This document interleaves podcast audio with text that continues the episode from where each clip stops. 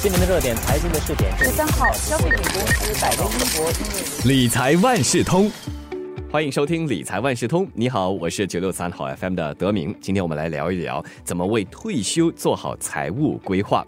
新加坡信贷辅导服务，也就是 Credit Counseling Singapore，在帮助许多面对债务压力的人的时候，就发现了许多人在年轻的时候并没有为退休做足充分的规划，甚至是从来没有规划过。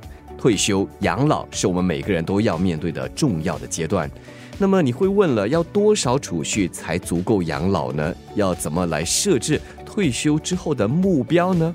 这一期的理财万事通邀请华文媒体集团新闻中心财经新闻副主任胡渊文，就和我们聊聊怎么为这个退休生活做好规划。渊文你好，你好德明。我们的寿命是越来越长了，那么需要重视的就是退休的规划了。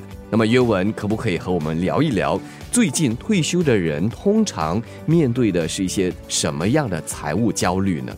其实说到退休规划这个事呢，我们是经常有讲这个课题啦。但很多时候，我们说的退休规划就是叫大家从早开始进行，尽早的开始储蓄和投资。但其实最近有像新加坡信贷辅导服务总经理，他就有谈到说，其实本地还有不少，比如说现在已经五十多岁的人了。那你和他们谈退休规划，又不能跟他们说要提早进行投资储蓄，因为他们已经到了这个年纪，而且市面上银行啊、保险公司啊，都会向你推销一些所谓储蓄产品，让你三十多岁或者是四十多岁就开始。存一笔钱，然后为退休来规划，所以他也是发现到市面上针对接近退休年龄的人士的退休规划的建议啊，不是特别的多啦。然后如果到了这个年纪，一般像他们最主要的资产呢，可能是祖屋和公积金，不知道接下来是不是有足够的储蓄来。支持退休后面的生活，靠公积金或许只能维持晚年的基本生活。如果你想要过一个有质感的老年生活，相信还是需要我们尽早开始储蓄和投资吧。我们可以怎么来理清自己的财务状况呢？而且要怎么确定自己退休的生活是受到保障的呢？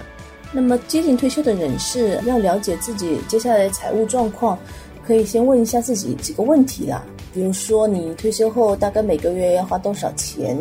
如何要去筹集你的退休资金？退休收入可以维持多久？然后如何改善退休后的财务状况？这些问题呢，其实看上去并不容易回答了，可能还是需要做一个更加详尽的分析。等一下我们会谈到接近退休人士哈，还会有经常遇到的一个问题，就是说孩子要买房子、买车子。他会跑来和父母求助，那这个时候呢，新加坡信贷辅导服务他们是建议说，你千万不要马上答应，必须要先做好功课，确保自己退休后的生活有保障才行呐。退休的规划其实最重要的一点是要设定一个现实合理的退休目标，与投资还有增长资金，它这个同样的重要。那首先你要确定退休后每个月预计你每个月会有多少现金外流，每个月花多少钱。那要知道这个呢，你就得问一下自己几个问题啦。首先是什么时候要退休，然后退休之后寿命大概多少？一般来说呢，女性会比较长寿，所以你要为更长的退休生活来做打算。然后第三，希望在退休后过什么样的生活？估计一个月花多少钱，可以从各个类别的开支来着手了，比如食物啊、水电啊，会不会去旅游啊，等等等等。那么大概计算好自己需要的开支呢，接下来你就要盘点一下退休后有哪一些收入来源，比如说出租房地产的收入、子女的津贴、公积金终身入息计划，大概会估计领取多少？啊，还有什么其他的投资收入，比如说是债券、股票、单位信托基金等等。听起来有蛮多步骤的，而且要考虑的项目也蛮复杂。那如果自己不会计算和规划的话，可以找专人帮忙吧。这些听上去确实好像显得很复杂，可能自己算的话会比较困难啦。那其实现在网上的这些工具是很多的，比如说公积金的网站就有提供一个退休规划计算器，各家银行也是有这一类的服务，也是可以找一些，比如说财务规划师啊来帮你做这个工作。另外有一个比较简单的算法呢，就是说你先要算一下自己退休后每年所需要多少收入，然后把这个数字乘以二十五，啊，那就是你所需要的退休总金额。但是可能保守一点的话，就乘以三十啦。当然，如果我们有足够的时间去规划退休后的生活，提早积极储蓄肯定是优先的考虑。但是呢，如果即将在三五年里，就要退休了，看起来时间是不够，那现金储蓄也不够，那么这些即将退休的人士要怎么办呢？还有没有其他的选择？对，如果已经是要接近退休的话呢，确实我们的选择会稍微的少一些，时间呢也不是那么多。那第一点，比如说已经进入人生的后半段，先就是要考虑积极的储蓄。那么，如果觉得时间不多，没有办法让那个复利回报发挥作用，就可能要进一步增加你的储蓄和投资额，来扩大退休投资组合的规模。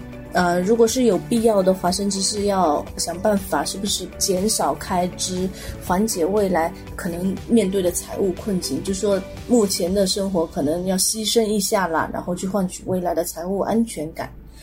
那你也是可以考虑呢，延迟退休，增加储蓄的年限。除此之外，因为你继续工作的话，可能整个生活呃方式更加积极，也有助于身心健康。那也是有可能会减少未来的医疗费用。那另一个选择呢，可能不是特别的吸引人，就是说释放不动资产的价值。这主要就是房地产啦，比如说乐林安居花红。还有屋契回购计划，甚至是考虑现在的祖屋单位有空房间，也是可以出租来赚一些租金。乐龄安居花红呢，就是说给合格的年长者一些现金花红，大屋换小屋，或者是买三房式或更小的单位，并且通过把房子卖掉，把那个钱呢为公积金进行填补啦。那屋契回购计划呢，就是让年长屋主把部分的屋契卖给建屋局，然后所得的收入也可以用来填补公积金。还有一个可能会被忽略的资金来源是具有现金价值的保险单，比如终身寿险或投资连结保单。如果是比较早年购买的呢，就会积累了一笔现金价值。但是因为它也是个保险产品呢，它提供了一些保障，所以如果你打算要套现，还是先要咨询一下专业人士的建议。接近退休年龄呢，还是可以继续的投资。如果退休期假设有二十五年。退休人士在投资的时候，那你就要确保这个考虑到通货膨胀的影响啦。当然，因为你投资的期限相对比较短一些，那么整体投资组合的风险呢也不好太高。比如说，可以在当中配置更多的债券来降低风险。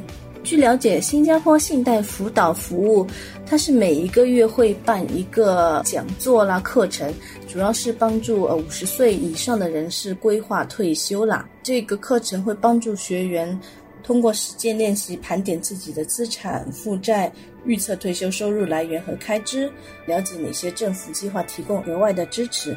这个大家上网了解一下。下一场课程应该是在四月的一个星期六举行。嗯，原文提供的这几个规划选项还可以做很好的参考，在这里很快的重温一下，那就是延迟退休，又或是释放不动产的价值，再来就是第三选择退保，还有最后增加投资额。以上这几个选项就是原文给大家提供的建议，如何为退休做好财务规划。理财万事通再次感谢华为媒体集团新闻中心财经新闻副主任胡渊文和我们分享。